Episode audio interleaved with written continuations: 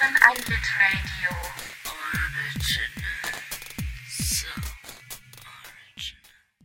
The situation is complex and extremely difficult to grasp within the framework of the experiment.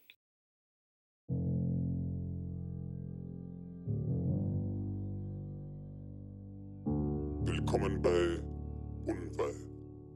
Um nichts, wie eigentlich immer. Eine Essay-Reihe von hier entscheidender Zufall und die potenziellen Sätze, die Kinesis der Wörter, der Bedeutungen und deren Zukünfte, über das, was gesagt wird. Der diesmonatige Impuls heißt, Du wusstest es. Du hast es mir nicht gesagt, Laura. das hier ist Folge 1, ein Gespräch mit der Zeit.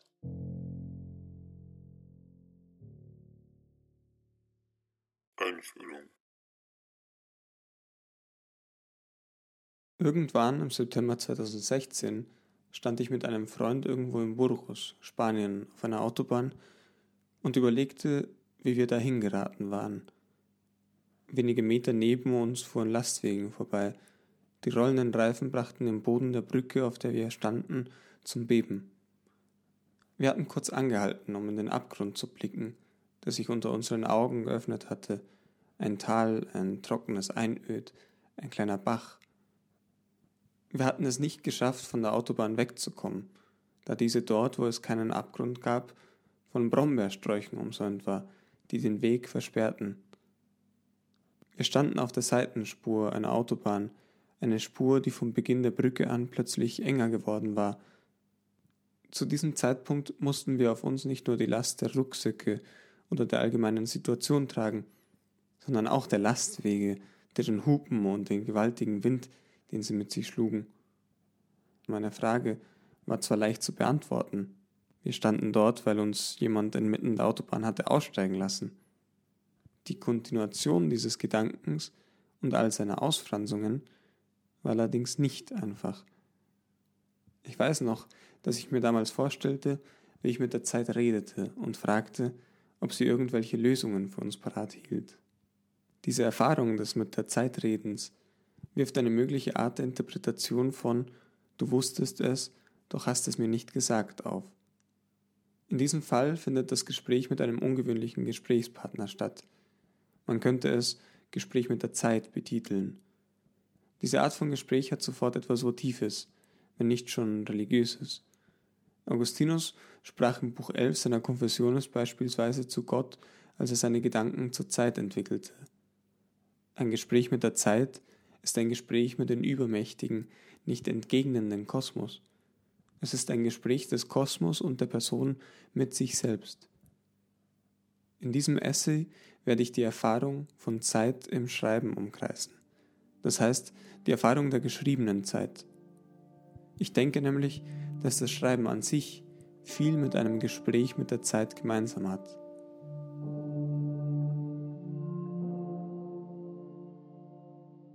Geschriebene Zeit.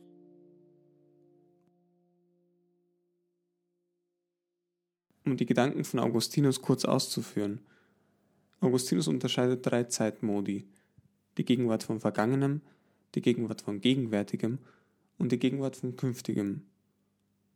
Genauso wie drei Seelenzustände, die Erinnerung, die Betrachtung und die Erwartung. Die Zeit ist für ihn eine lineare Konstruktion, die den Punkt in der Linie das Jetzt wäre. Sie hat, christlich wie sie ist, ein Anfang und ein Ende, welches in Gott liegt, Gott außerhalb der Zeit. Die Entwicklung der Zeit ist sozusagen von Gott bereits geschrieben. Unsere Geschichte ist somit vergleichbar mit einem Buch. Man schreibt es dort, wo man es gerade liest. Man kann, wenn man sich zurückerinnern will, ein paar Seiten zurückspringen, um das, was vorher geschah, erneut zu lesen mit einem neuen Blick. Man kann auch ahnen, erraten, was in den kommenden Seiten geschehen wird. Der Weg, den das Buch nimmt, ist für Augustinus allerdings schon geschrieben. Ich schaue aus meinem jetzigen Standpunkt zurück auf damals. Ich stehe auf dieser Brücke und blicke hinab, betrachte das, was vor mir ist, denke an die Gründe, die mich bis hierhin gebracht haben und versuche zu erfahren, was mich erwartet. Ich sage, du Zeit hast gewusst, dass ich hier enden würde, doch ich habe deine Zeichen nicht empfunden, nicht erhalten. Ich bin ohnmächtig, deinen nicht umgebaren Weg gegangen. Ich rufe also eine Klage, ein Unverständnis in die Welt.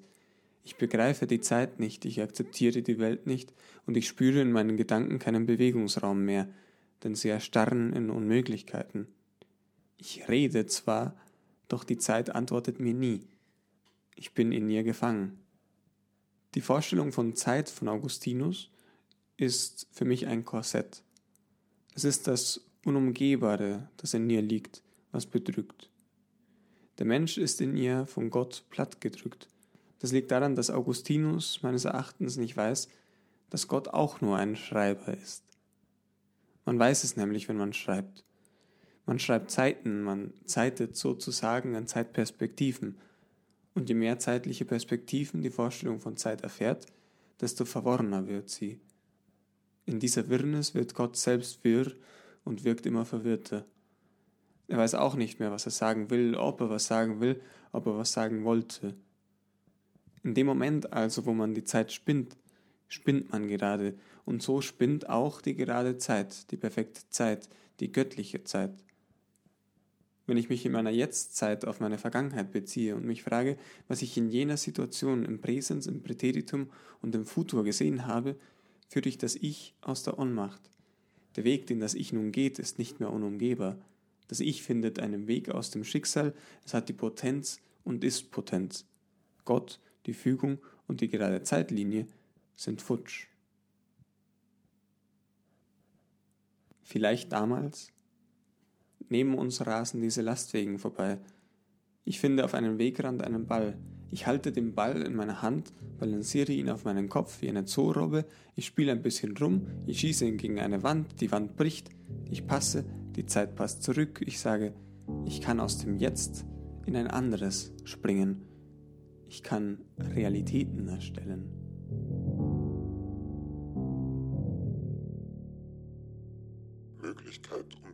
Und Unmöglichkeit in der geschriebenen Zeit.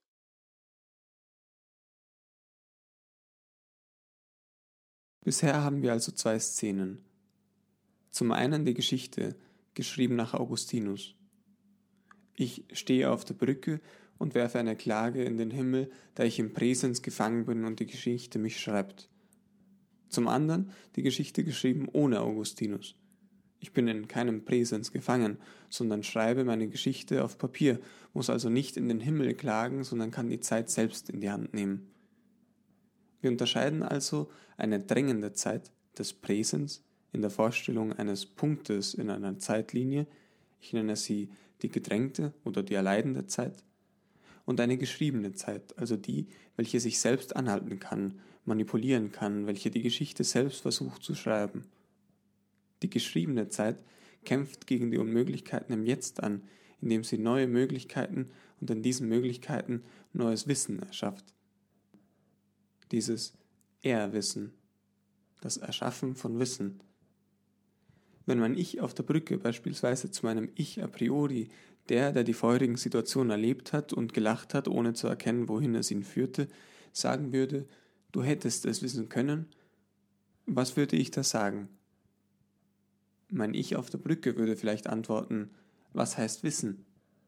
Und genau in dem Moment ist ein neues Wissen innerhalb einer geschriebenen Möglichkeit entstanden. Wenn man über Zeit spricht, stößt man immer wieder an banalen Unmöglichkeiten. Die Gedanken prallen gegen eine Wand, und da das so natürlich ist, traut ihnen auch keiner nach. Wenn ich schreibe und über meinem Blatt Gott spiele und in die Zeit tauche, dann erhoffe ich mir, gegen diese Unmöglichkeiten anzutreten. Ich bin nämlich in diesen Momenten davon überzeugt, etwas zu wissen, was ich so, wenn ich zum Beispiel auf einer Brücke stehe, ganz im Erleiden des Moments, nicht weiß. Und wenn ich sage Wissen, dann meine ich natürlich kein absolutes Umfassen und Begreifen eines Ganzen. Es ist nämlich immer anders. Man weiß nur Portionen, Parzellen. Es sind kleine Wissensfäden, die man der Welt entnimmt, die man aus der Verborgenheit her in die Unverborgenheit hinbringt. Die geschriebene Zeit, also die Zeit, die geschrieben wird, bricht mit der Wand der gedrängten Zeit, indem sie Realitäten erstellt. Das ist es, was dieses geschriebene Wissen im Vergleich zum gedrängten Wissen kann. Ich kann mich noch erinnern, es ist einige Zeit her, als ich an einer Idee für eine Geschichte arbeitete, die in etwa folgendermaßen aussehen sollte. Es ist ein eher hyperironisches, trashiges Universum, wo jeder Mensch die Fähigkeit in sich trägt, mögliche Realitäten vorzuerleben, bevor sie tatsächlich in Kraft getreten sind. Jeder Mensch durchlebt in sich also zigtausend Möglichkeiten von, bevor die Realität der Realität geschieht. Ein Individuum ist somit in der Lage, hochgenau und mit geringem Fehlerquotient zu erwissen, was kommt. Der eigene Instinkt ist verschärft. Selbst das, was unmöglich scheint, hohe Unwahrscheinlichkeiten, undenkbare Szenarien oder Wahrscheinlichkeiten, die ein Mensch normalerweise in Gedanken versucht zu umgehen, werden mitberechnet und bereits vorgelebt. Diese Welt ist eine rasende Welt der Spekulation. Sie flieht mit gewaltiger Kraft aus dem Jetzt. Als ich das plante, hatte ich zwei Ideen im Kopf. Eine erste, einfache Möglichkeit war die, dass die Überraschung im Leben dieser Individuen in der Zeit verfallen würde, also dass das Vorgedachte, welches eintritt, beim Eintreten langweilen würde, da man es bereits erahnt hatte. Wenn ich das aus heutiger Sicht betrachte, könnten diese Figuren Folgendes aussprechen. Du wusstest es, doch hast es mir gesagt. Das wäre ungefähr so, wie wenn sich Figuren in einem schlechten Buch darüber beklagen würden, dass deren Handlungen zu leicht beschrieben sind und dass deren Zukunft so offensichtlich ausgeschrieben ist, dass sie selbst nicht mehr selbstständig leben. Hier wird das Leben in Kursiv, also sehr bewusst, stark gemacht. Eine zweite Idee war die, dass die Lebenden nicht mehr unterscheiden können würden zwischen der realen und der fiktiven Möglichkeit von Welt oder von der fiktiven Möglichkeit zweiten Grades, also der Möglichkeit von Möglichkeit, und von der dritten Grades, vierten, fünften und so weiter. Das bedeutet, die geschriebene und die gedrängte Zeit wären eins, mit Zeit und Raum würde definitiv gebrochen werden. Aus dem Jetzt, ein Punkt innerhalb einer Lebenslinie, würden millionenfache Jetzte, Punkte entstehen. Die Punkte würden sich in neue Linien verwandeln, das Jetzt wäre ein Raum unendlicher Temporalitäten, das Gewusste wäre vom Geahnten nicht mehr unterscheidbar. Im Endeffekt sind diese Ideen aber Zeichen von Potentialitäten. Man könnte aus ihnen Fäden ziehen, Schreiben wir hier also zum einen die Erfahrung des Zeitbrechens in einer geschriebenen Zeit, also eine Welt multipler Realitäten, genauso wie die Welt, in der das Unverständnis im Gegensatz zu all dem einfachen Verständnis ganz bewusst gesucht ist. Schreiben ist der Ort, in dem Erwissen erzeugt wird. Schreiben versucht etwas möglich zu machen, was davor unmöglich schien. Ich gehe zurück zu meiner Szene auf der Brücke. Ich könnte mich fragen, wieso habe ich damals nicht erkannt, dass wir dort landen würden. Wenn mein Ich auf der Brücke zu meinem vorherigen Ich, der, der die Autofahrt erlebt hatte, sagt, du hättest es wissen können, könnte mein Ich auf der Brücke antworten, ja, vielleicht, aber hätte ich das? Möglichkeit und Unmöglichkeit in der gedrängten Zeit. Ich denke gerade an den Satz, du wusstest es nicht, doch hast es mir nicht gesagt. Sowohl in der geschriebenen als in der gedrängten Zeit verstehe ich ihn als eine Enttäuschung dessen, was man hätte erfahren können, doch nicht erfahren hat. Der Satz ist eine Ansprache an das Verborgene, das im Verborgenen geblieben ist. Er spricht das Können an. Er könnte genauso heißen, du wusstest es nicht, obwohl du es hättest wissen können. In dieser gedrängten Situation an der Brücke, irgendwo in Burgos, was hätte ich alles wissen können? Ich hätte wissen können, dass in unmittelbarer Nähe eine Raststation war. Ich hätte wissen können, dass dort eine Ausfahrt lag. Ich hätte wissen können, dass die Polizei kommen würde. Aber hätte ich es wirklich wissen können? Das, was möglich zu erfahren ist, ist per se schwer zu unterscheiden von dem, was unmöglich zu erfahren ist. Was hätte ich mir in dieser gedrängten Zeit alles vorstellen können an Möglichkeiten von Zukunft? In den philosophischen Gedanken des buddhistischen Gelehrten Fasang gibt es anstatt jener drei von Augustinus zehn Zeitformen, mit denen der flache, dreiseitige Augustinus sich plötzlich in ein dreidimensionales Objekt verwandelt. Die Vergangenheit, der Präsens, die Zukunft von Vergangenheit. die Vergangenheit der Präsens, die Zukunft von Präsens, die Vergangenheit der Präsens, die Zukunft von Zukunft. Hinzu kommt eine letzte, allumwissende Zeitform, die ich aber hier nicht weiter ausführen werde. Man könnte diese neuen genannten Formen immer weiter ausfranzen. Wie wäre es mit der Vergangenheit der Präsens, die Zukunft von Vergangenheit von Präsens oder mit der Vergangenheit der Präsens, die Zukunft von Zukunft von Vergangenheit? Die zeitlichen Vorstellungsformen sind schier unendlich. Doch wie kann die gedrängte Zeit eine solche zeitliche Vorstellung auffassen? Irgendwann stoßt die gedrängte Zeit gegen ein gegenwärtiges Empfinden. Sie hat nicht die Kapazitäten eines leeren Blattes. Irgendwo ist die Haut, die sich gegen eine andere Haut reibt. Irgendwo ist der Stein, der auf einen anderen Stein schlägt. Irgendwo ist die Materialität in ihrer Zeit, außerhalb eines zeitlichen Wortes. Im Schreiben, alle Grenzen der Zeit kann ich in meinen geschriebenen Gedanken brechen, doch alle Grenzen der Gedanken bringt mir die Zeit immer wieder zurück. Das alles will sagen, die geschriebene Zeit findet nie getrennt von der gedrängten Zeit statt. Man möchte hier keinen langweiligen Dualismus zwischen Körper und Seele erstellen. Diese Materie ist nicht von einer Form zu lösen. Der Körper ist das Denkende und die Gedanken sind das Verkörpernde. Das eine greift in das andere hinein.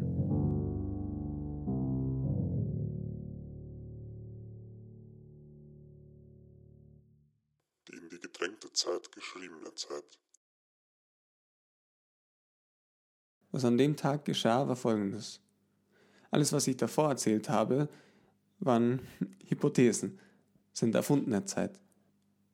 Mein Freund und ich waren dieselbe Strecke bereits in der Hinfahrt entlang gefahren, das heißt von Madrid hinauf in den Norden Spaniens nach Asturien. Nun befanden wir uns auf der Rückfahrt, nur hatten wir beim Trampen nicht mehr so viel Glück.